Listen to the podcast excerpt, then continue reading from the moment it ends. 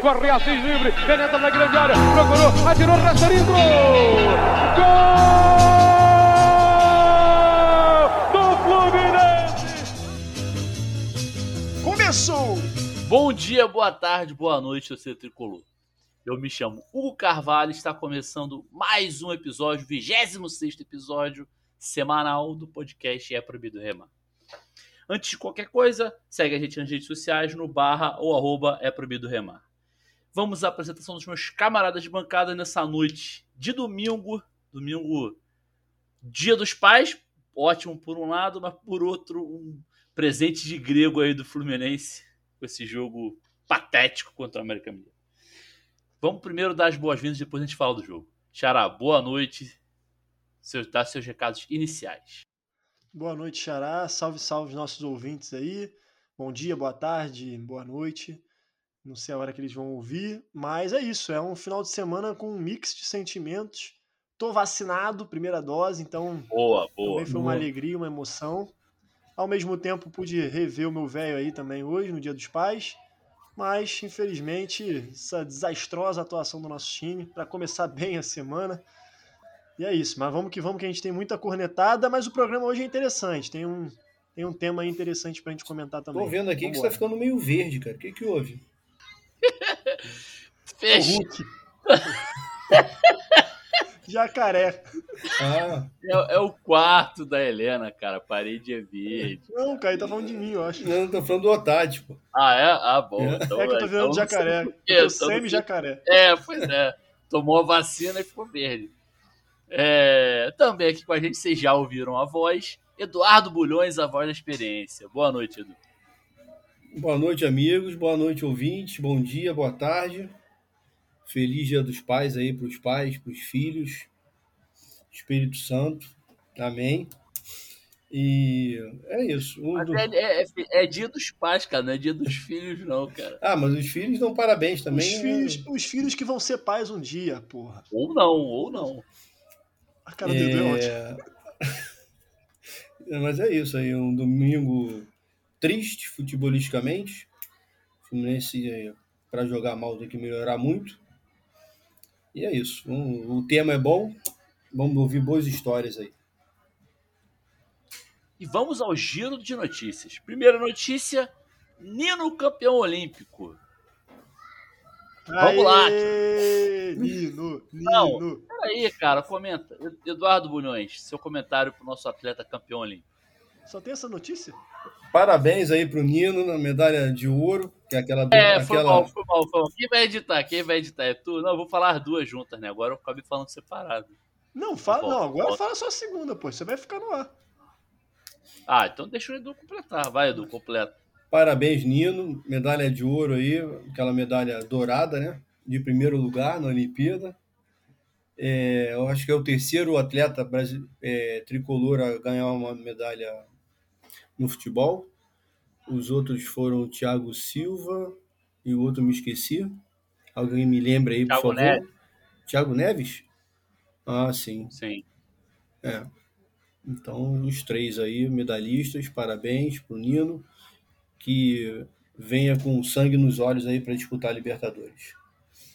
E o- a segunda notícia, que o apresentador esqueceu, mas eu lembro aqui, é o sorteio da Copa do Brasil. Eu esperava. Vou falar então, já que deixa eu interromper. O Fluminense sortear, o sorteio da Copa do Brasil, o Fluminense pega o Atlético Mineiro, primeiro no Maracanã e o segundo jogo em Minas Gerais. Agora pode comentar. É, eu esperava que o Fluminense pegava, pegasse um dos sete restantes, né? Que são, são oito. Sem nenhum tipo de preferência. Não está mais na hora de preferir nada. Veio o Atlético Mineiro aí. Vamos para cima dele. Vai ser uma sequência aí de semanas decisivas para o Fluminense em várias frentes. E temos tudo para tudo para passar para as semifinais. Boa. Xará, seus comentários sobre o giro de notícias. Tu viu que a voz da experiência ele vai só na sola, né, cara? É, exatamente. Não, é, em relação ao Nino, eu faço das palavras aí da voz das experiências minhas, dá parabéns aí, mais do que merecido. Rapaz que trabalha sério aí e vinha mostrando já um excelente futebol e agora foi aí premiado com, essa, com esse título. É, e uma medalha importante também para o Brasil nas Olimpíadas, né? Enfim, então tomara que ele volte aí e componha a nossa zaga como vinha compondo já com muita maestria. Ele e Lucas Claro ali, a entidade na nossa zaga, não deixando passar nada. Hoje, inclusive, o Manuel, puta que o pariu, mas enfim. É... Em relação à Copa do Brasil, é, eu gostei, cara, gostei do sorteio. Vou te falar, a gente, para mim, a gente deu é, sorte em relação à Libertadores também. Aí o chaveamento eu gostei e a Copa do Brasil também, porque passando do Atlético Mineiro, que não é nada impossível, a gente tem Fortaleza ou São Paulo também, que são dois times que a gente bate de frente com tranquilidade. É óbvio que tem que melhorar muita coisa, mas eu acho que o Fluminense tem tudo para para conseguir uma vaga na final da, da Copa do Brasil e disputar mais esse título aí. Então eu gostei desse chaveamento aí para cima deles. E é isso, só tem que melhorar, porque tá, o negócio tá feio mesmo. Na verdade, dentro da, de uma projeção aí que só existe na nossa cabeça, as, as quartas estão mais difíceis que as semifinais, a gente passando aí, né? Eu acredito. Sim. Sim. É, eu achei o, o jogo com o Atlético difícil, achei um adversário difícil, mas a sequência de fato é dos possíveis, que também não tem muito para onde correr, achei boa também. E eu queria aproveitar e estender o parabéns pelo ouro olímpico para o Marcos Seixas, que é o nosso preparador físico, Marco Aziz, o médico do Fluminense também da seleção, e para o nosso querido Branco, né? Também agora é dirigente lá, estava lá na, depois de se recuperar da Covid, muito bacana, foi campeão também. E também vou estender para o Richard, que foi atleta do Fluminense. Fica aí meu parabéns para o Pombo Boa. também. Aliás, uma das, das cenas mais impactantes positivamente na, nas Olimpíadas foi justamente a imagem do Branco ontem no final do jogo. O cara tá fininho aí, parabéns, assim, é, com grande alegria que eu vejo a recuperação dele. Ele tinha um problema grande aí de obesidade, parece que tá, melhorou bastante. E o Richarlison também, parabéns para o Richarlison. É um, um, ótimo exemplo de um excelente profissional, com é um combo ali, né? De um excelente profissional de futebol, com um, uma, uma, uma ótima visão social, aliado a um trabalho de excelência de uma assessoria de imprensa que ele deve ter. Certamente, muito bem pontuado. Mais algum comentário sobre o giro de notícias ou estamos contemplados? Contemplei. Contemplei. Então vamos ao, vamos ao tema principal desse programa, que é quem nos fez Fluminense. Vamos, quem quer começar aí? Xará, começa aí.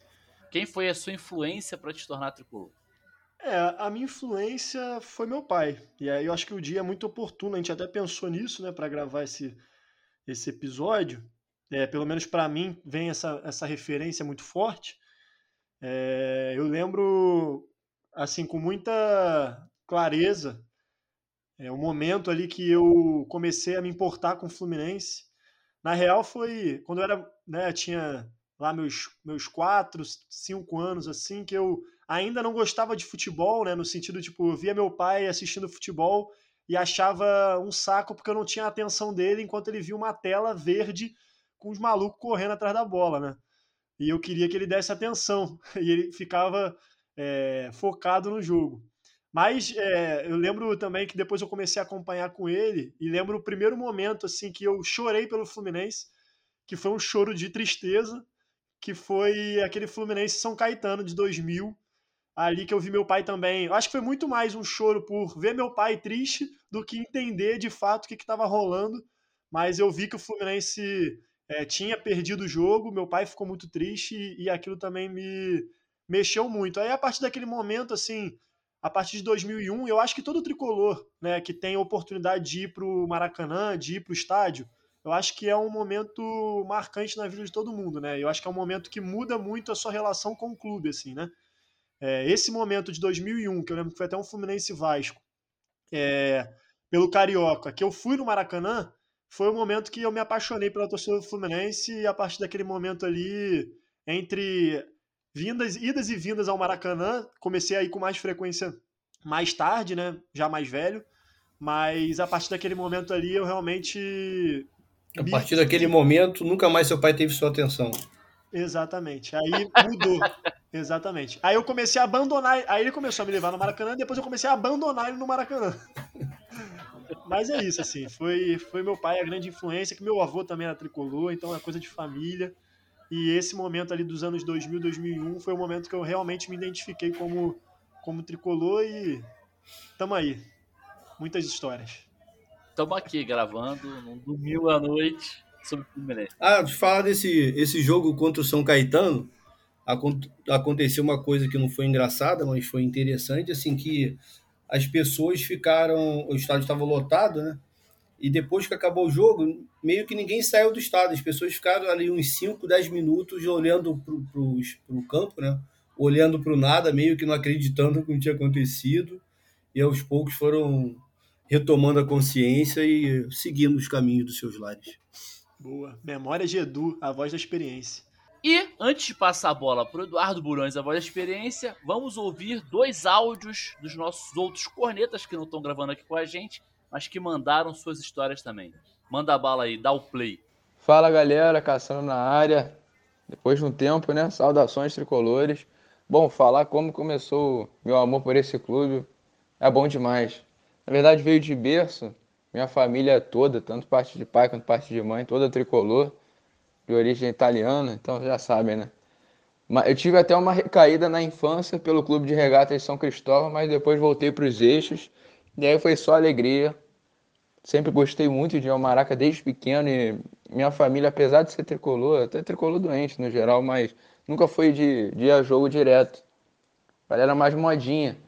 E eu motivava o pessoal aí, até que chegou um tempo que eu falei, porra, não, vamos começar aí sozinho mesmo. E é isso.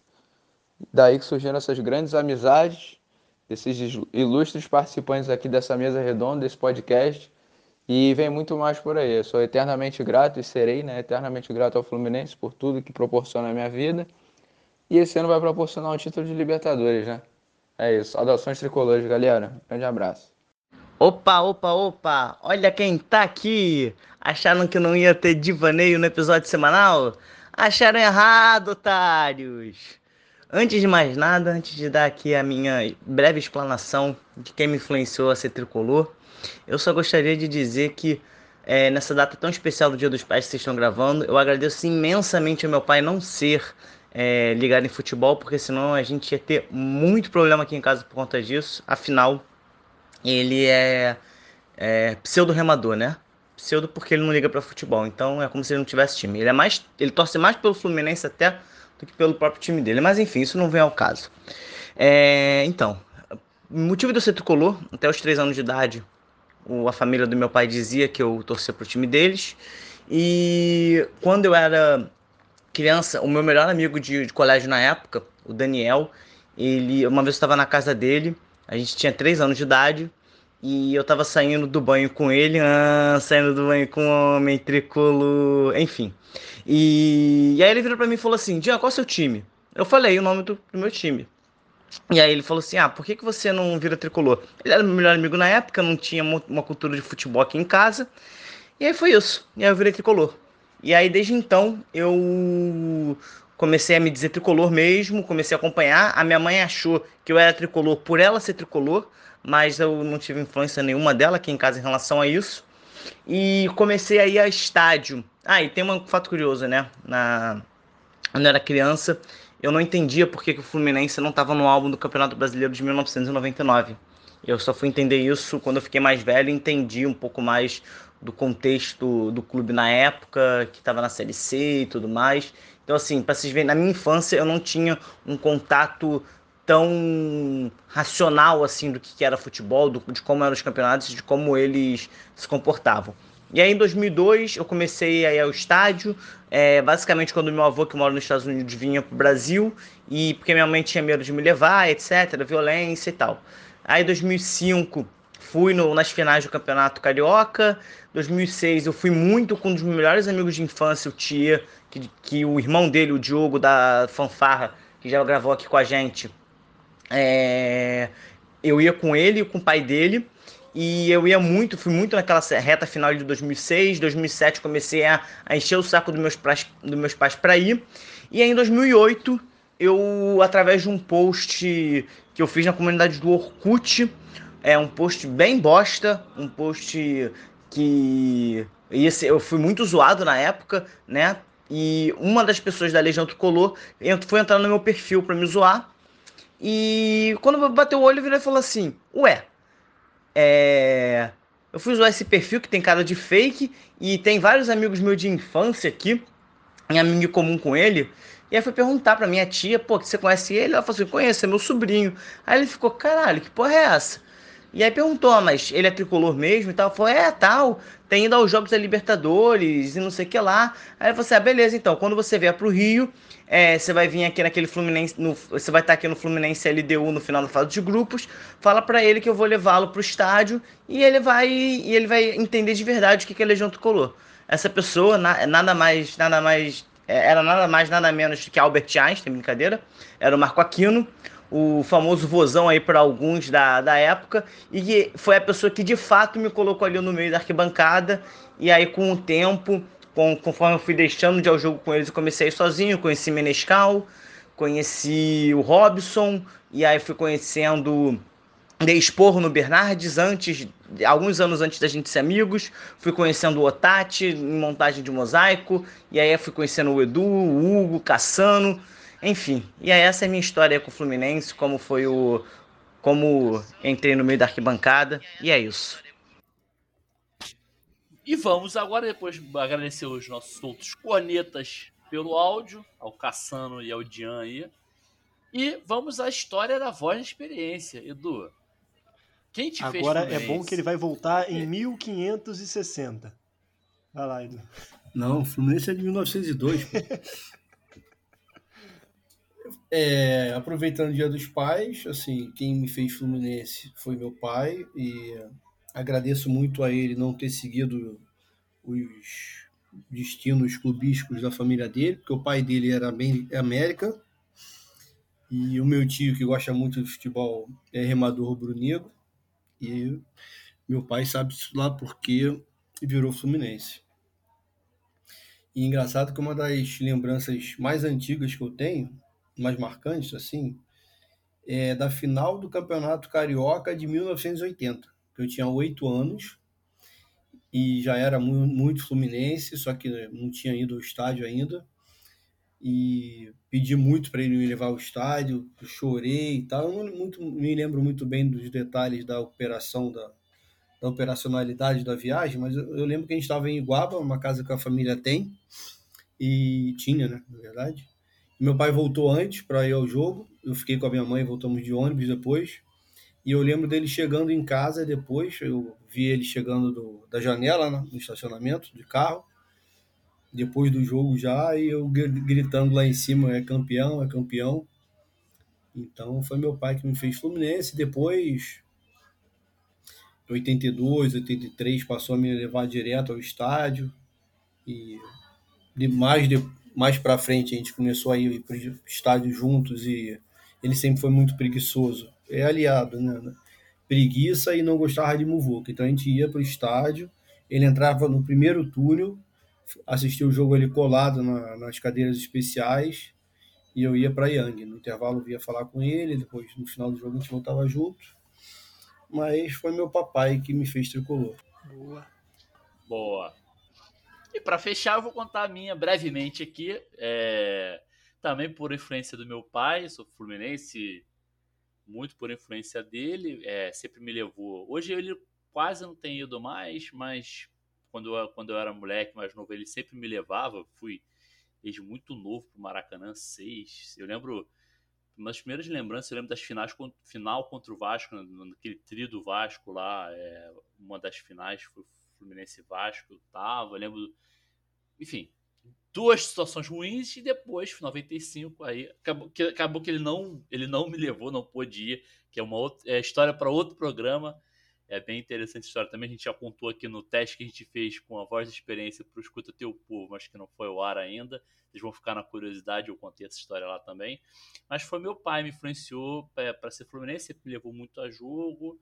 E até o hábito de ir ao Maracanã, eu, eu, eu peguei com ele, assim, fui muito no início com ele, depois ele foi parando de ir, eu comecei a ir com uns amigos, com, com o Diogo, que é um amigo meu de Jacarepaguá, fui muitas vezes, com o Edu, que também que era com a gente, já fui muitas vezes também, então meu pai foi minha, minha grande influência aí, inclusive é, é, tive uma recaída no início da década de 90, breve de alguns meses, e voltou, voltei para o caminho do bem. É, momentos difíceis, né? Década, início da década de 90 eu voltei para o caminho do bem. Foi.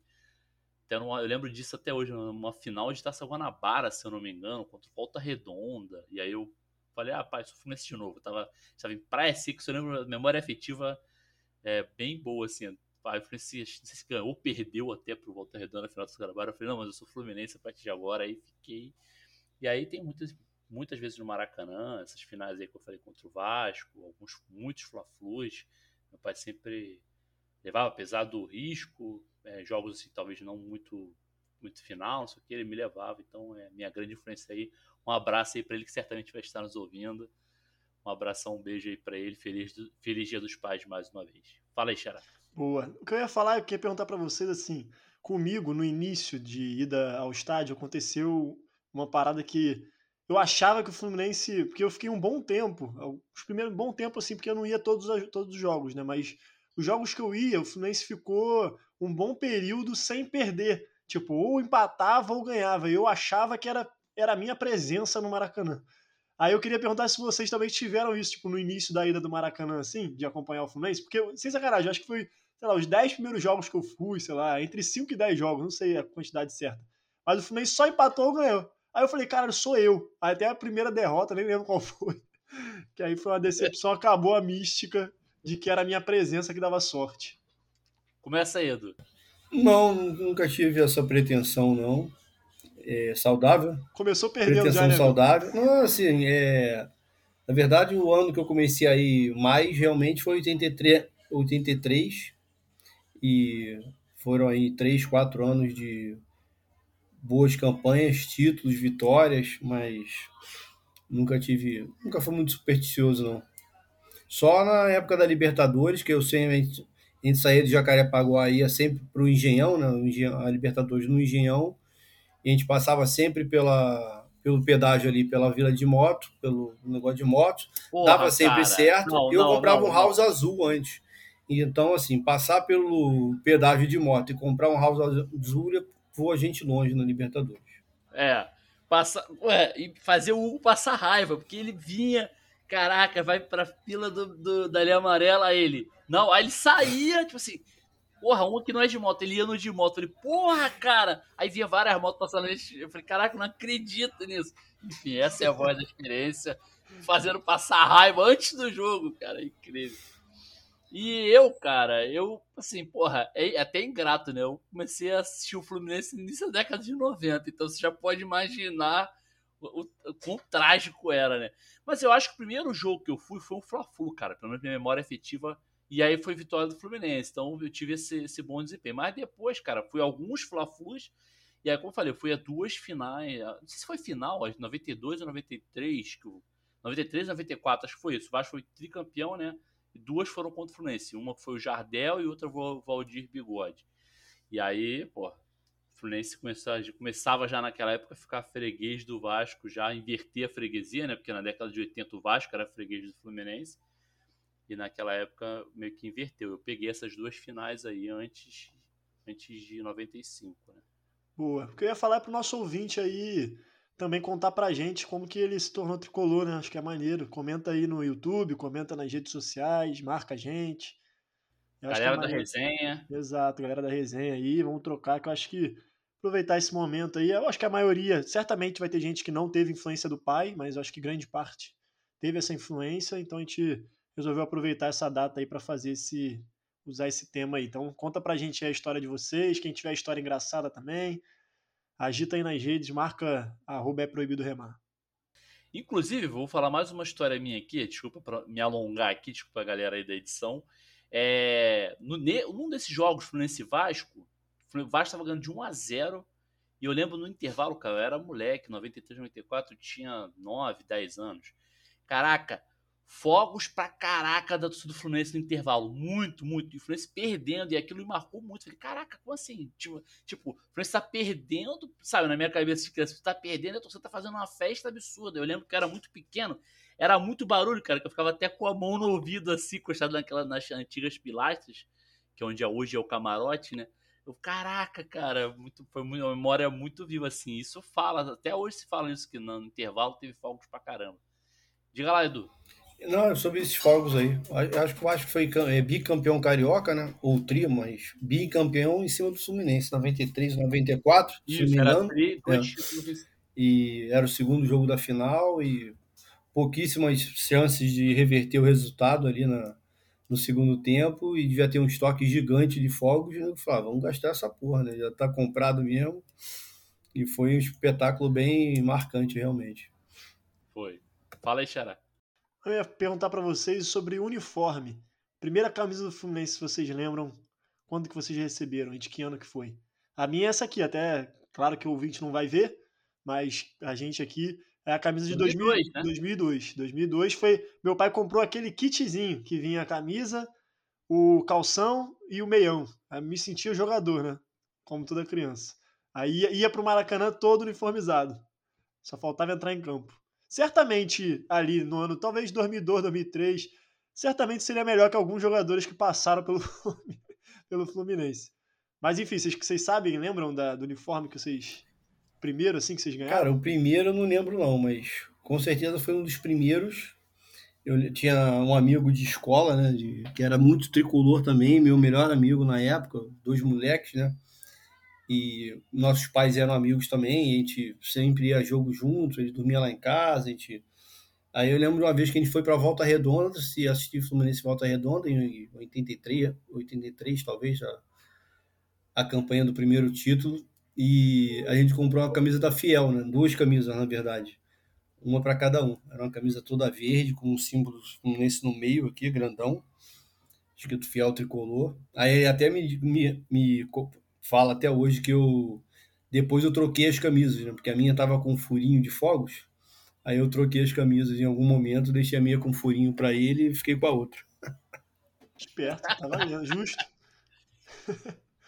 Cara, a minha memória, por assim, eu não me lembro da camisa exatamente, né? Porque, mas certamente foi alguma cami- camisa, a camisa tradicional, tricolor. Eu só não lembro o momento. Mas eu lembrei de uma história que você falou aí, eu lembrei quando meu pai comprou alguma coisa, eu acho que era um gorro do Fluminense. E aí ele ia me dar de aniversário e eu vi um negócio em cima da mesa, só que não era, tipo assim, ele comprou, deixou em cima da mesa, deu mole, deixou em cima da mesa, criança, né?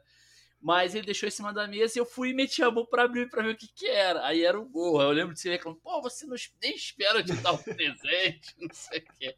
Porra, eu, eu quase não sou ansioso. Você imagina com 10, 11 anos de idade, sei lá quando eu tinha 8. sei Porra, e o presente na mesa é foda. É, não, mas não era. Não tava embrulhado um presente.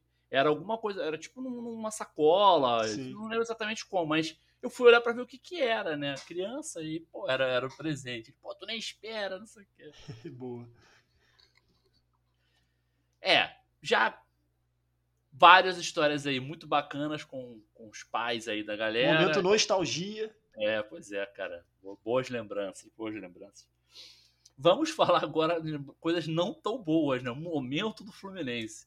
Na terça, o Fluminense mandou bem, ganhou o Cerro Portenho por 1 a 0 e se classificou sem susto para as quartas de final da Libertadores. Mas hoje, domingo, o Fluminense perdeu para o América Mineiro no Independência.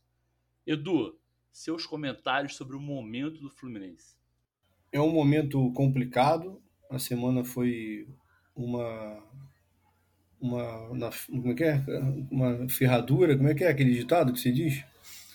Uma no hã? Eu? Eu Não, como que digo? o pessoal fala, uma na flecha, outra na ferradura, alguma coisa assim. Uma vitória, Não é da minha época, uma não. boa vitória na, pela Libertadores, já incontestável, assim, 3 a 0 no agregado, mesmo não jogando bem na partida de volta, mas foi um futebol ok. E hoje foi lastimável, né? Assim, futebol muito ruim mesmo, muito abaixo do que o time pode render. É, eu também não sei o quanto é difícil, assim, porque a qualidade técnica desse, desse elenco não é das melhores, né? Assim, a gente tem que sempre, até como o Roger Flores falou hoje, o Fluminense tem que jogar sempre a 110% para competir em alto nível. E aí vai competir com todo mundo, vai competir com os remadores, com o Porco e com, com o Criciúma. Mas não sendo assim, fica complicado. E foi o que aconteceu hoje. né? O pior de tudo é, foi ver um time sem atitude, né? Porque o futebol feio, o futebol contestável, que alguns gostam, é, vai acontecer de vez, de vez em quando, mas e acontece com qualquer um dos grandes bra brasileiros, né? É, acho difícil que tenha algum clube entre os 20 jogando futebol de excelência, acho que não tem.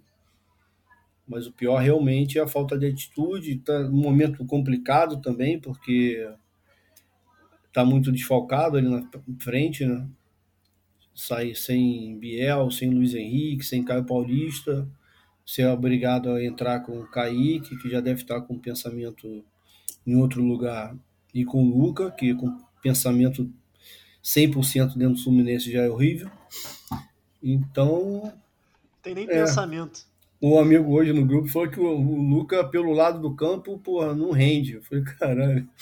Ele rende pelo lado de fora, né? É. De fora. É. Mas é isso, assim. O Roger deu uma entrevista depois do jogo dizendo que teve muito mais ganhos do que perdas com esse esquema, que não deve ser mudado. Eu até discordo um pouco, assim, eu acho que tem que ter variação, só não sei se nesse momento é possível, eu acho que nem é possível mesmo.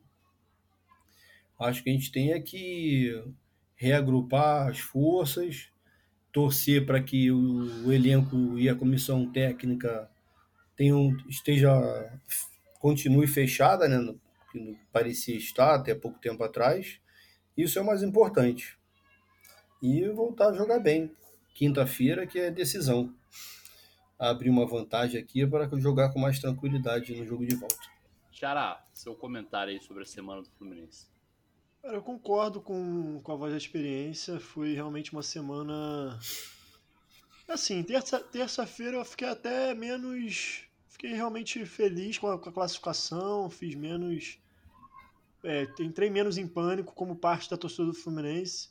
3 a 0 no agregado, numa competição nível Libertadores, com todas as dificuldades que a gente tem, tanto de elenco, quanto questões financeiras internas, políticas, quanto calendário, né? Enfim, é, tudo isso envolvido, você fazer 3 a 0 num time também, o Cerro Portenho, que é de qualidade, tem, tem o seu valor também.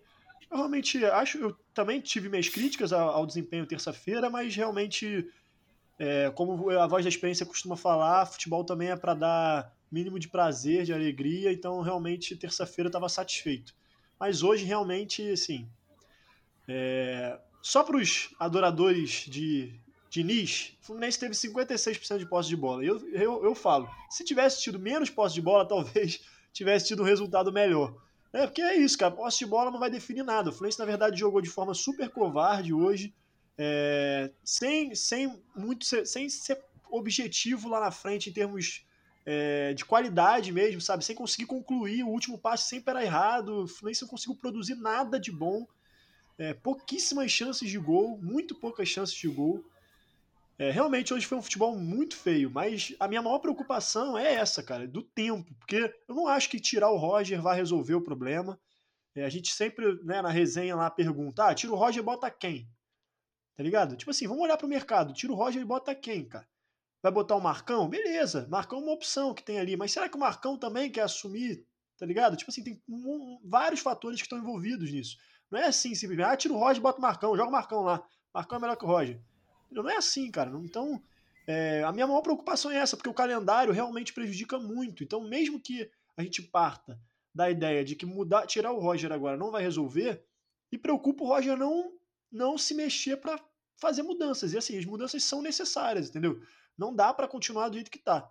Porque mesmo nas vitórias, e a gente sempre fala isso, né? Pô, ganhamos, que importa é ganhar e tal, e de fato é, quero que se for da posse de bola. É, mas foram poucos os jogos que o Fluminense realmente mostrou um futebol convincente, né? Assim, é, foram poucos jogos no ano. É, acho que o Fluminense não tá mal nas competições, tirando o brasileiro, que eu também concordo que tem, a gente tem que começar a pontuar para não ter desespero no final, mas o Fluminense está bem colocado. Assim, se você pegar o panorama do ano, o, o aproveitamento do Roger não é ruim, está acima dos 55%, e o Fluminense está bem nas competições. O Fluminense está aí nas quartas de final da, da, da Libertadores, quartas de final da, da Copa do Brasil. Então, o Fluminense está bem nas competições. Agora, de fato, o futebol, o Fluminense precisa mudar. O Roger precisa mudar. O Fluminense perdeu muito, só queria para concluir agora. O Fluminense perdeu muito com a saída do Caio Paulista. Né? É, engraçado isso, né? Curioso. Coisas da vida, mundo dá voltas. Faz é... falta demais, hein? Porra, porra. Se, se, a gente pudesse selecionar alguns para demitir ano passado, o Caio Paulista estava nessa lista. Hoje em dia, o cara faz uma falta imensa pelo volume de jogo, pela vontade. Nem é um cracaço, hein? Mas é, taticamente o cara, porra, faz uma falta bizarra. Para mim é o principal jogador do time titular. Mim, eu diria que principalmente a parte física, né? Assim, a, a, força física dele. Porque assim, nesse esquema de, do Roger, as pessoas, os jogadores que jogam pelas pontas, é uma parada bizarra que os caras têm que produzir fisicamente, né? E, e os caras têm que trocar todo o jogo, eles têm que sair, porque a exigência é altíssima. Os caras fazem ali 90 metros o jogo inteiro. Eles voltam até a nossa linha de fundo e ainda tem a obrigação de atacar. Sim. Então, assim, dentro do, de Luiz Henrique, é, Biel, Kaique, é, Luca, todos eles, a força física do, do Caio sobressai muito. Pra... Agora, uma coisa, uma coisa só que, só para concluir, uma coisa que, sim, para mim não dá para continuar insistindo é tipo o Luca, saca? Assim, não dá, cara, não dá, assim. De verdade, não dá. É melhor botar o John Kennedy, por exemplo, que não entrou bem hoje, mas assim, sem crucificar o moleque aqui que tá meses parado, entra com 30, seg 30 minutos do segundo tempo, no olho do furacão com o time perdendo de 1 a 0 e todo desmontado, porque já tinha tido cinco substituições, tá ligado? Então, assim, é testar essa garotada, cara. O Matheus Martins, que entrou bem hoje, é o John Kennedy. Porque, assim, o Luca não dá, porque é um jogador já com idade, um jogador que já tem uma certa experiência, mas ele é muito ruim de bola, muito ruim. Ru ruim demais, assim. O problema, assim, é que o Luca, o Luca já é queimado por, por si só, né? Assim, a gente contribuiu muito para isso, é, justificadamente e com razão. Então, assim, nesse momento de instabilidade do time, não sei se é o, o John Kennedy, beleza, que já tem uma rodagem melhor, uma minutagem melhor, mas o outro menino lá, acho que não, eu não entraria com ele nesse fogo também não, porque a gente seria os primeiros aí. A gente que eu digo é a torcida do Fluminense, né? Porque a gente aqui é mais condescendente com, com o erro humano. Mas a gente, no geral, seríamos os primeiros a crucificar o moleque e talvez encurtar uma passagem aí que poderia ser boa. O moleque tem uma média de gols na base fantástica, né? Então, no momento que o time tiver melhor, produzindo melhor, com as peças mais encaixadas, seja um momento melhor de encaixar essa molecada aí. Deixa, deixa eu levantar uma outra bola aqui. Vocês dois falaram sobre isso, né? Sobre mudar a variação de esquema e tudo mais. Nessa linha, é sempre um problema apontado, a gente mesmo já apontou aqui, a falta de tempo, né? Porque assim, jogo emendado um no outro. E aí, eu já comentei sobre isso lá atrás, no, no início do ano, no início da temporada, na verdade, né? Se, se não seria um caminho fazer isso, e eu vou repetir agora, eu vou depois eu comento até o que, que eu acho, mas eu queria, na verdade, a opinião de vocês sobre isso.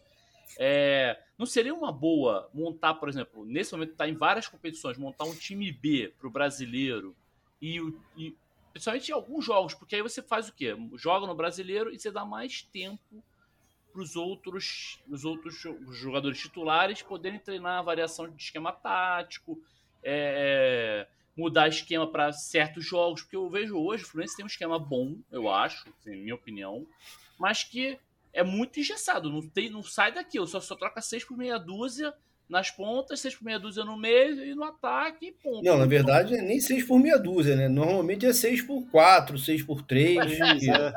Beleza, é. Ok, pior ainda, mas assim, não tem.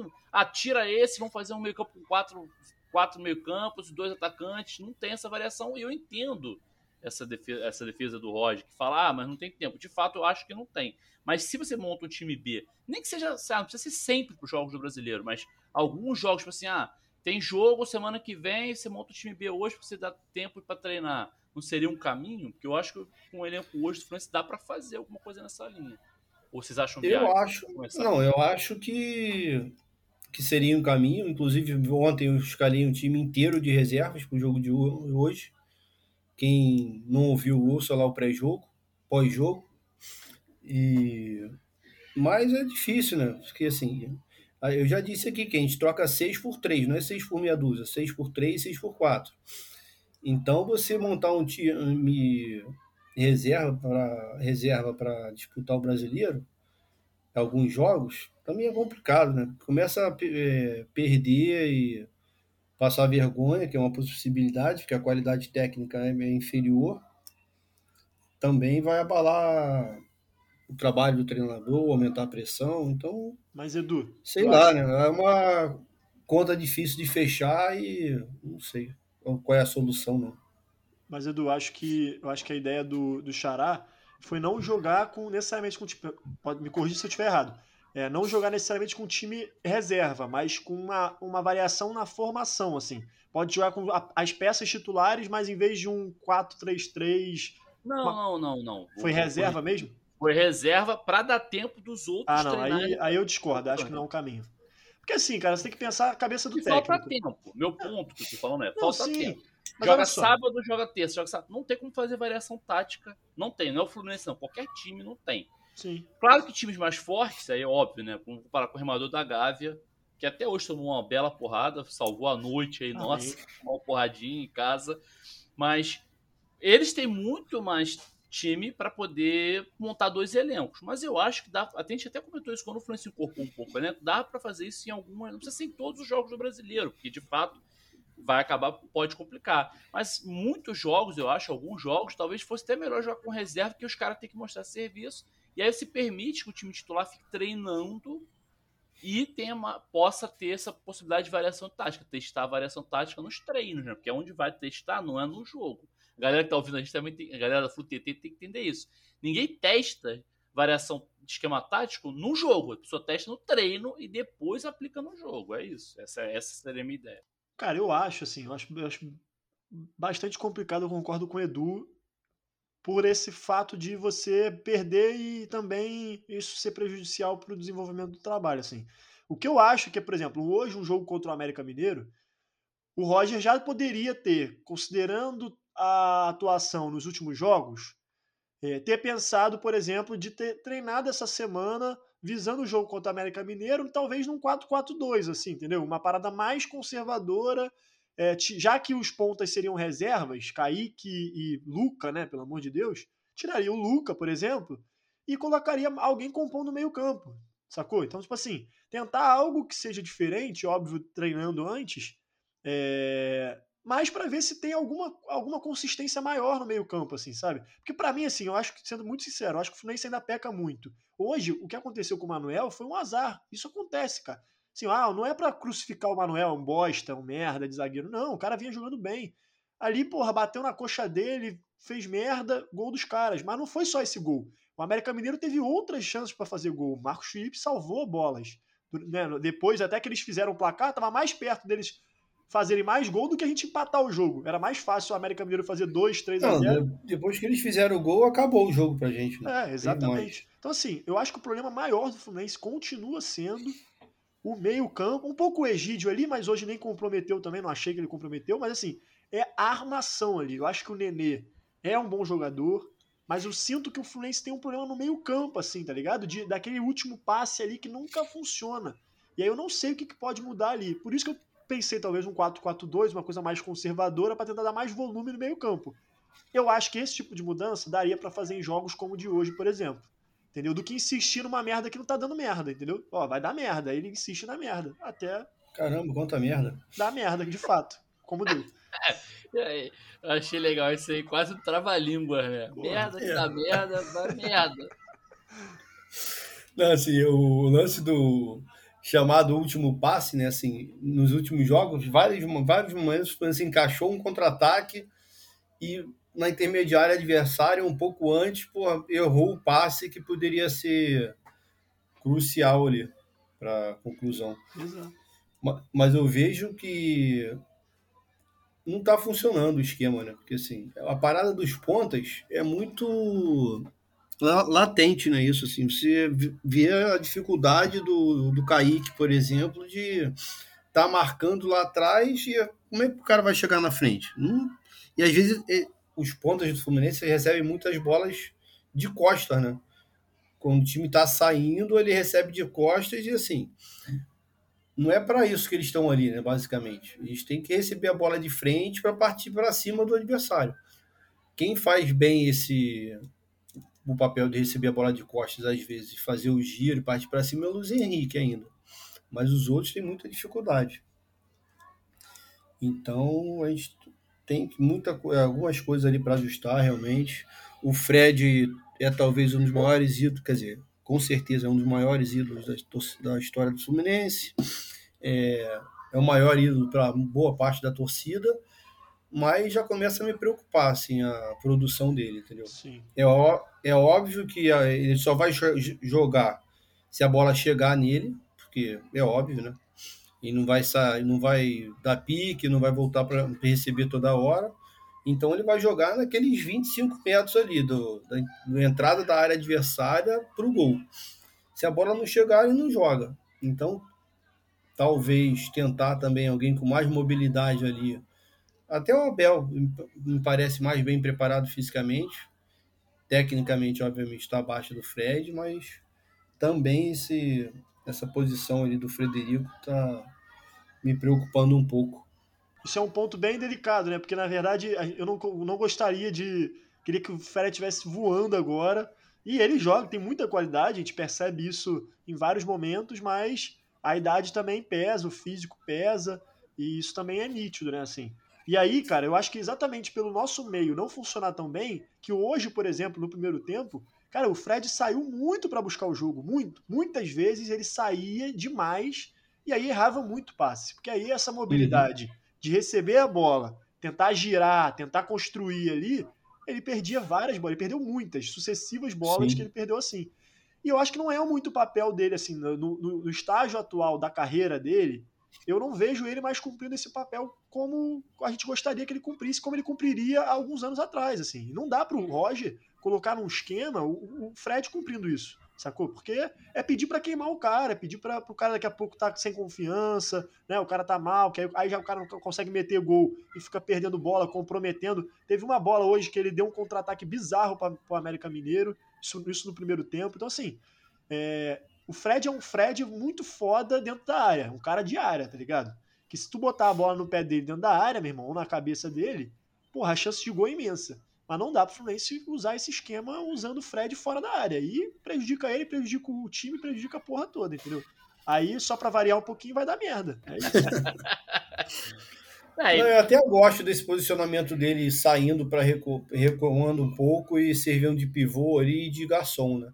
É, é, foda que os parceiros não ajudam muito também. ele realmente não está no momento bom. Mas me agrada muito esse posicionamento dele um pouco, saindo um pouco da área para dar o passe, o último passe ali, porque eu acho que talvez seja o jogador com maior qualidade para fazer isso. Então, se a gente tiver ali um esquema que haja mais infiltrações e tal, pode pode pode render bem, como já rendeu né? nessa temporada. Ele deu algumas assistências. Atrapalha realmente... também atrapalha também o meio campo de 40 anos, né, cara? Vamos combinar. É isso, assim. A gente tá falando de um esquema de 4-3-3 que o, que o camisa 10 tem 40 anos e, obviamente, não é, vai isso do restante. Tá? Ajuda a sobrecarregar a galera da ponta ali que termina os jogos sempre exausta, né? Exato. Eu acho que essa parada do Fred, eu acho que falta. Eu também gosto dele fazer esse papel, só que eu acho que falta um equilíbrio. Hoje eu senti meio exagerado no primeiro tempo, exatamente por ausência de opções a opção era o Fred sair para buscar o jogo ali e tentar fazer alguma não, coisa. É, é porque ele quer jogar, né? Então, Sim. assim, como ele só vai jogar se a bola chegar nele, se não chegar ele não joga, e é, a tendência é ele voltar mais mesmo para tentar participar do jogo. Sim. Então, o problema, na verdade, é a dificuldade do Fluminense em jogar com, com a posse de bola, né? Porque como, quando a gente joga com o América Mineiro, com, com o último adversário da, da Libertadores, o Cerro, que não tem muita qualidade para para pressionar o Fluminense, para manter a posse de bola. E quando a gente tem que propor o jogo, a nossa dificuldade é imensa, né? É isso. Aliás, isso desde sempre, né? Assim, não era diferente com o Daí, nem com o Marcão. Esse time sempre jogou de forma, não sei se é a palavra certa, mas reativa, né? É, os melhores. Entrou, entrou, no dicionário, entrou no dicionário da torcida do Fluminense essa palavra aí. Algum é. blogueiro lançou aí que o Fluminense joga reativo, aí todo mundo agora É isso. Gosta de dizer que Isso. Fluminense joga reativo. Joga reativo e falta incisividade. Incisividade. Aí completou, aí completou. O bingo da FluTT dessa vez foi o bingo da FluTT. Não, isso foi em homenagem ao Nescau. Um abraço aí pro Nescau. E estamos chegando ao final de mais um programa. Hoje aqui nesse Dia dos Pais, histórias maravilhosas, momento não tão maravilhoso. Vou passar a bola para os meus camaradas para as considerações e para os recados finais. Xará, boa noite e até a próxima. Boa noite, boa tarde, bom dia aos nossos ouvintes. Prazer, mais um programa aqui nosso. É, Dá aquele recadinho pra galera. Estamos aí com um mês intenso de vacinação, né? Uma corrida da vacinação aí. É, já foi agora, eu me vacinei ontem. Então, galera, não deixar de se vacinar. Já tá pegando o 5G? Já tá pegando o Já, 5G? já. E. É... Porra, até me tirou o raciocínio, cara. Ah, o recadinho final, aquele recadinho padrão, fora Bolsonaro. Temos aí um calendário de, de lutas, começando dia 11 agora. Quarta-feira já tem ato. Depois dia 18 também. Atos, é, agora dia 11 pela educação, né? Em defesa da educação. Um ato sendo puxado pelos estudantes. E dia 18 está no calendário aí pelo Fora Bolsonaro. É um ato nacional importante também da gente ir com todos os cuidados necessários, mas como a gente já falou reiteradas vezes aqui, é, nos falta opção, né? A opção mais adequada e necessária, urgente nesse momento é o Bolsonaro sair, né? Então é uma questão urgente e a gente precisa estar nas ruas pressionando também, porque não vai ser revolta de WhatsApp que vai que vai tirar um, um presidente genocida do poder. E é isso. E o Fluminense, tomara que melhore, mas fé é o que não nos falta, né? Vamos que vamos. Ainda bem que Caçano tá entre nós. Caçando está entre nós, é. E eu, eu lembrei daquele meme, é, é, Melhore, tem um meme que fala, Fulano, melhore. Eduardo Bulhões, a voz de experiência. Boa noite e até a próxima. Boa noite, até a próxima e fora Bolsonaro. E eu, Hugo Carvalho, me despeço por aqui também. Espero que tenham gostado. Abraços e saudações tricolores. Corre Assis livre, penetra na grande área, procurou, atirou, gol! Gol!